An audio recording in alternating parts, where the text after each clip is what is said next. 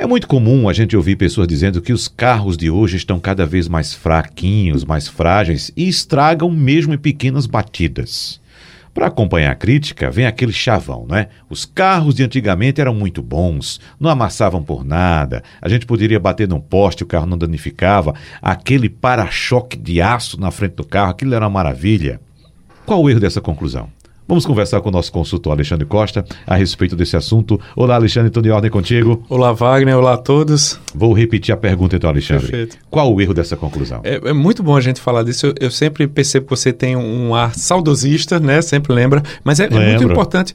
É, é muito importante para quem está nos acompanhando, porque se cria aqui uma linha de tempo e a gente consegue explicar para quem está nos ouvindo que a tecnologia automotiva ela muda constantemente. E a intenção é exatamente essa, Isso. Alexandre, é mostrar a evolução exatamente. dos carros. Eu Perfeito. sou saudosista, como você falou, sim, adoro sim. carros antigos, sim. mas não dá para comparar a qualidade dos carros de hoje e com a, os carros do passado. E a segurança, com certeza. Uhum. E exatamente esse comentário que você fez uh, da, da, percepção de que o carro antigo ele, ele danificava menos em uma colisão, mas justamente o objetivo de você ter uma estrutura capaz de deformar é justamente para que ela possa absorver o impacto da colisão.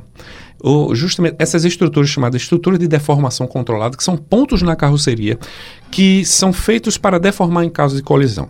O que precisa é que o corpo humano ele perca é, ele ganhe tempo para perder velocidade. Que você imagina que, vamos aqui para uma aulinha de física, né? É, que se você está dentro de um carro a 80 por hora, você está a 80 km por hora. Então você tem uma quantidade de energia cinética ali no seu corpo. E numa colisão, você passa de 80 km por hora para zero numa fração de segundo. O efeito da desaceleração sobre o corpo humano é algo extremamente relevante. A gente tem que ter, entender que nem todos os órgãos nossos são compostos por músculos, como por exemplo o coração. Então, tudo que, que não é músculo no nosso corpo vai sofrer muito em desaceleração. Pâncreas, fígado. Uhum. Então, é, muitas vezes as pessoas morrem de hemorragia interna, porque literalmente esses órgãos se desfazem.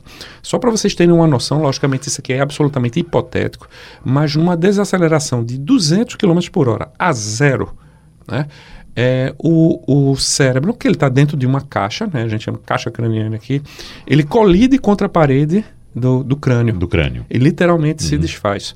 O, o, os olhos, eles se deslocam da, da órbita. Né? Então, o que acontece, isso, isso é só para a gente ter uma noção da do, do, desaceleração sobre o corpo humano. Então, o fato do carro deformar muito é justamente para absorver parte dessa energia e fazer com que o corpo humano tenha tempo para desacelerar. Logicamente, você tem os itens de segurança, como cinto de segurança, airbag e tudo, é um conjunto somado. Mas quando você observa, literalmente, os carros mais modernos, ele tem esses pontos de deformação controlada e usa chapas de diversos tipos de densidade e dureza, como por exemplo a coluna A, B e C do carro, normalmente são mais rígidas por efeito de capotamento. Vamos explicar para o nosso ouvinte. Coluna Sim. A é a, a primeira, a primeira elevação, ou seja, exatamente. ali ao lado do para-brisa. trave, exatamente. Primeira trave, né? Isso, a coluna isso. B é a do meio, que fica entre a porta dianteira isso. e a porta traseira. As e a coluna C é a, a, coluna traseira do carro. Exatamente. Esse arco, uhum. normalmente se usa um material mais resistente. Uh, quando você abre o capô do carro, você vai ver aqui que existe um painel frontal que separa os dois faróis. É, é justamente o nome painel frontal. E ali na lateral, existem pontos para absorver uh, o impacto, justamente para evitar que a roda entre no habitáculo em caso de colisão frontal.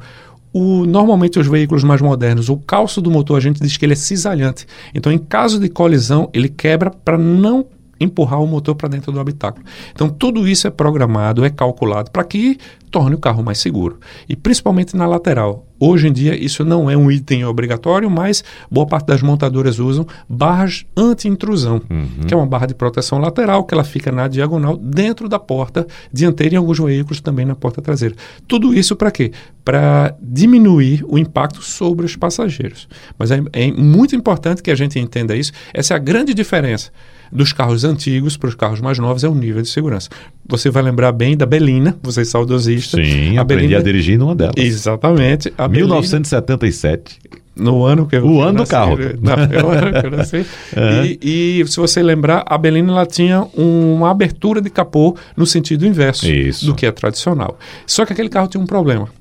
Que em caso de colisão frontal, muitas vezes o, o suporte que fixava o capô se rompia e aí o, o capô era projetado para dentro, pra do, dentro do carro. Exatamente. exatamente. Tanto é que hoje não se faz capô dessa forma.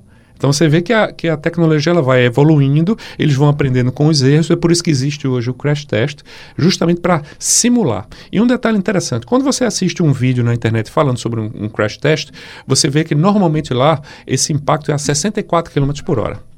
Mas Alexandre, Wagner, por que, que é 64 se eu estou a 100 km? Uhum. É porque ali é uma simulação.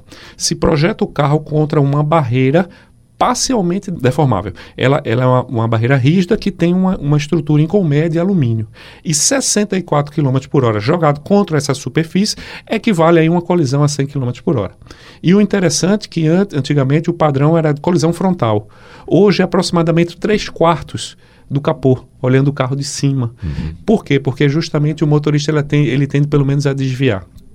Então, quando a gente olha, inclusive tem vídeos na internet mostrando isso, colidido um carro atual com um carro antigo. O carro antigo ele sofre muito pouco em termos de colisão, estrutura física, mas quem sofria na época era o, o passageiro. É, só para o nosso ouvinte ter noção de como isso funciona, esse vídeo que você citou, tem um vídeo que eu vi, não sei se sim. foi o mesmo que você viu, sim, sim. que é de um Chevrolet Bel Air 56, Exatamente se eu não me engano, 55, 56, contra um Chevrolet Malibu. Exatamente. Carro isso. que hoje nem é dos não, mais evoluídos não é tecnologicamente, não é referência. Exatamente. Carro do início dos anos 2000, isso, não é isso? Exatamente. E tem uma câmera dentro de cada um desses veículos mostrando como é a deformação interna de cada um desses carros. Isso, não é isso? isso o coitado do, do motorista do, isso, do o Belé, né? é que do Belé não tinha como escapar, né? Até porque aquele varão isso, da, direção da direção funciona como um arpão.